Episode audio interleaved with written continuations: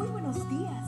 Gracias por estar con nosotros en este bendecido día. Ven y juntos aprendamos y realicemos el estudio de nuestro matinal titulado Nuestro maravilloso Dios.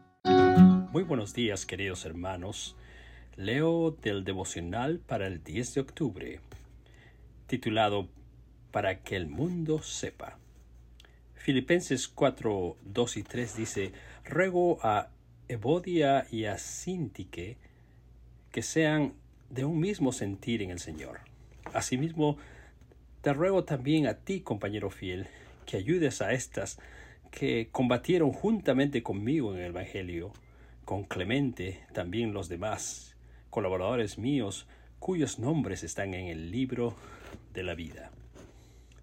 ¿Quiénes eran Evodia y Sintique?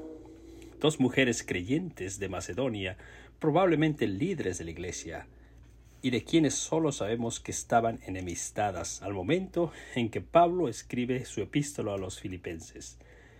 No sabemos cuál era el motivo del desacuerdo entre Evodia y Sintique, porque el apóstol no lo menciona específicamente, pero suponemos que el conflicto entre estas dos hermanas en Cristo estaba afectando a la iglesia entera y Pablo decidió hacer algo al respecto. ¿Qué hace el apóstol para zanjar sus diferencias? En primer lugar, les ruega que pongan fin a sus diferencias, por el bien de toda la congregación. En segundo lugar, pide a los otros fieles miembros de la iglesia que intercedan para ayudarlas a reconciliarse. Y finalmente les pide que sean de un mismo sentir en el Señor. En otras palabras, las exhorta a vivir en armonía como hermanas en Cristo y perdonarse la una a la otra como el Señor las ha perdonado. Hay en este pequeño incidente una importante lección.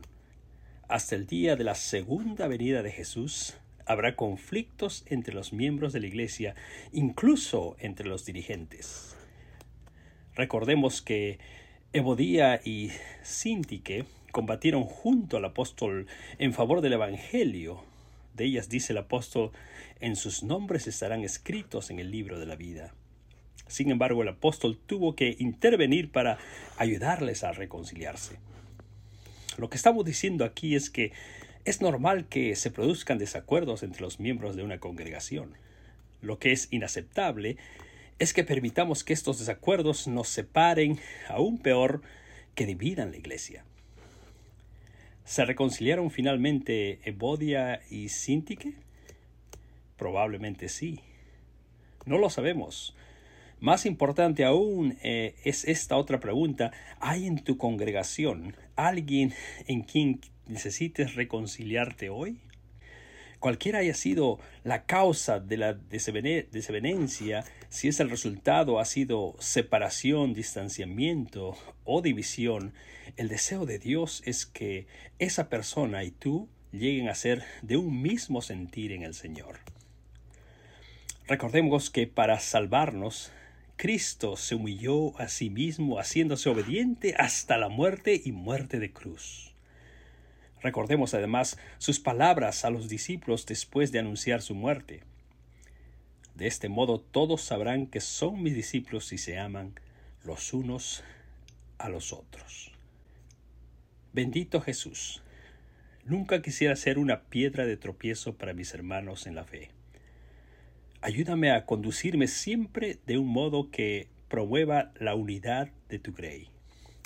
Solo así el mundo sabrá que somos tus discípulos. Pasen un hermoso día. Cada día gracias. Gracias Dios por darnos la tranquilidad necesaria para enfrentar los retos, alegrías y dificultades de este nuevo amanecer. Porque el Señor tu Dios